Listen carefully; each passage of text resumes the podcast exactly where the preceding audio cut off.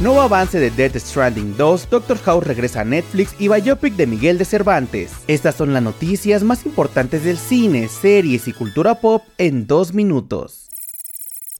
Comenzamos con la noticia de que Doctor House regresa a Netflix. A partir de este primero de febrero, la serie volverá a la plataforma roja, con sus 8 temporadas, 177 episodios y todo el sarcasmo e ironía que caracterizan al Dr. Gregory House, interpretado por Hugh Laurie. El proyecto consiguió un total de 25 nominaciones a los premios Emmy, 6 para su protagonista en Mejor Actor Principal en una serie de drama, consiguiendo 5 estatuillas en categorías de guion, dirección, mezcla de sonido y maquillaje, y estuvo al aire del 2004 al 2012.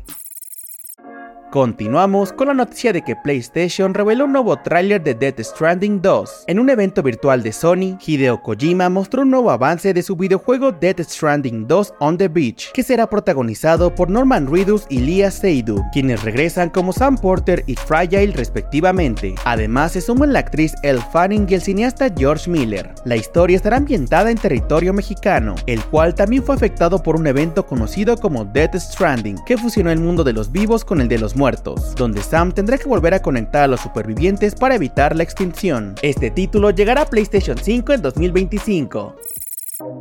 Para terminar, les contamos que se está desarrollando una biopic de Miguel de Cervantes. Alejandro Amenábar está preparando ya su próxima película basada en la vida del autor de Don Quijote de la Mancha. El cautivo es el título de esta nueva producción, que comenzará su rodaje en abril, la cual girará en torno a la historia de Cervantes siendo soldado de la Armada Española, el cual es apresado por corsarios otomanos a la edad de 28 años, y es en su celda que encuentra refugio en el arte de contar historias. Disney se sumó al proyecto para su lanzamiento en 2025.